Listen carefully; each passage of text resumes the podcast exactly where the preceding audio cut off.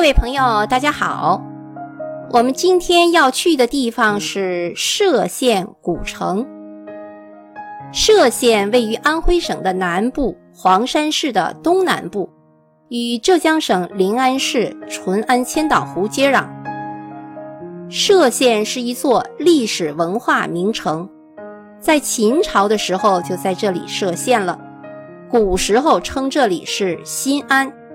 从隋朝开始，这里一直是州府的所在地，素有“文化之邦”的美称，是徽派文化的主要发祥地，也是明清两代曾经辉煌近四百年的徽商的故里。歙县还享有“牌坊之乡”的美誉，在这里可以看到许多建造于明清时期的石牌坊。如今这些古牌坊就仿佛是立体的史书，向过往的人们讲述着曾经发生的故事。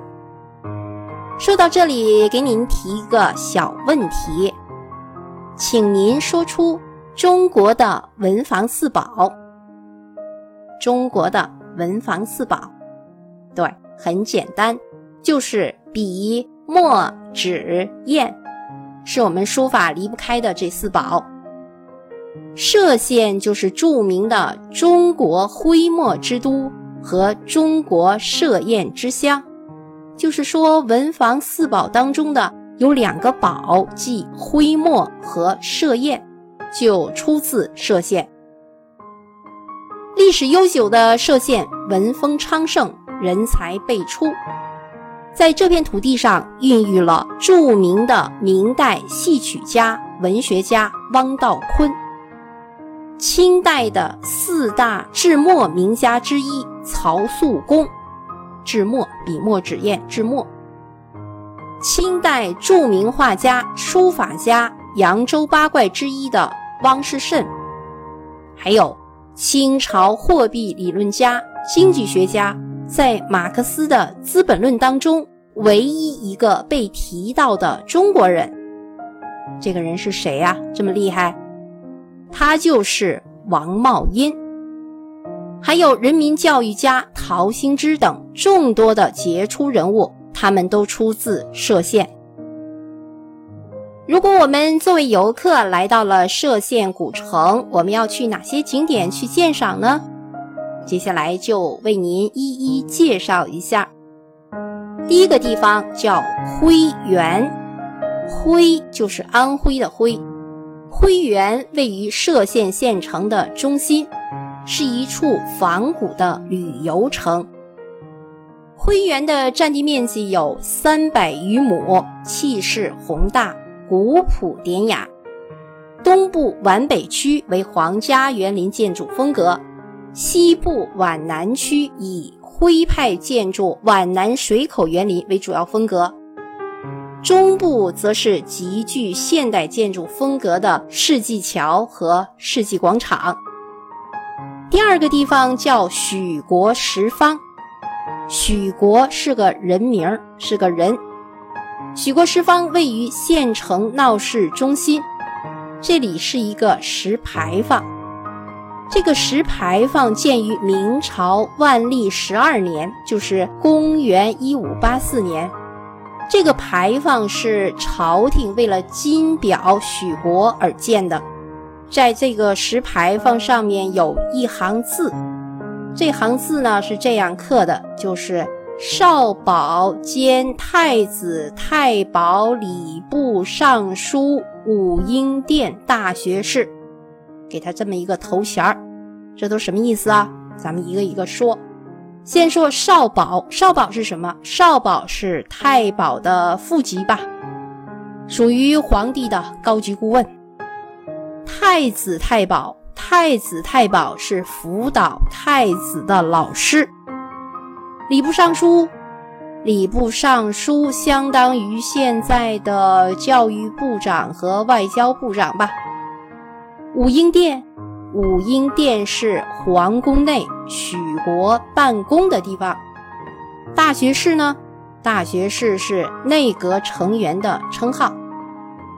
许国石坊是现在全国罕见的典型的明代石牌楼，其石柱、栏板、斗拱等均为重四到五吨的大块石料，而且石料全部都是采用青色茶园石。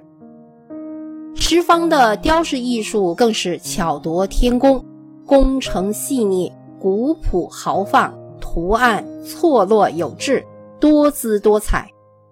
作为古建筑物的许国石方，可以称得上是稀世瑰宝。第三个地方，我们可以去太白楼看一下。太白楼位于歙县城西练江边，太平桥的西端。这个楼建于隋末唐初，现在的房屋呢是明清重建的。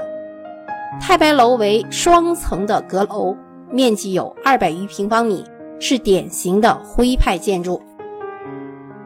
太白楼现在是李白纪念堂，展出有关李白生平的书籍、各种字画、古砚、古墨、屏风等等。第四个景点，我们可以去看看新安碑园。新安碑园位于歙县城西。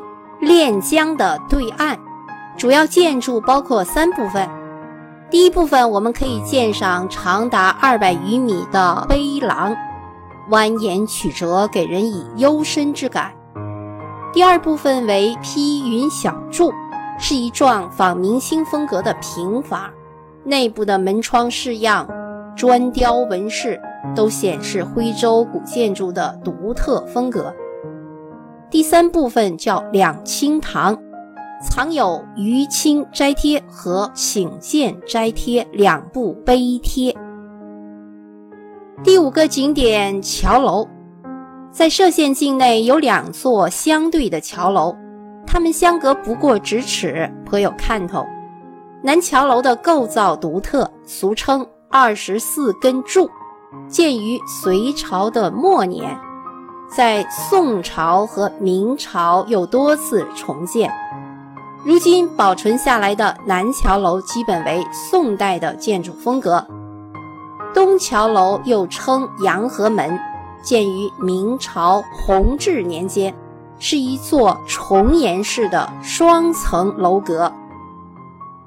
第六个景点是陶兴之纪念馆。第七个地方叫斗山街。位于歙县城内，因依靠陡山而得名，是一处集古民居、古街、古雕、古井、古牌坊为一体的旅游文化景点。第八个景点叫太平桥，又名河西桥，建于明弘历年间，称得上是多孔巨型石拱桥的代表。另外，距离歙县两公里处还有一个余梁古镇，以及在歙县以西的唐月村、唐月牌坊群也是值得一看的地方。如果在歙县古城要购物的话，买什么东西啊？歙县物产丰富，其中最有名的当属文房四宝的什么？对，歙砚和徽墨。好，各位朋友，安徽歙县古城就为您介绍到这里。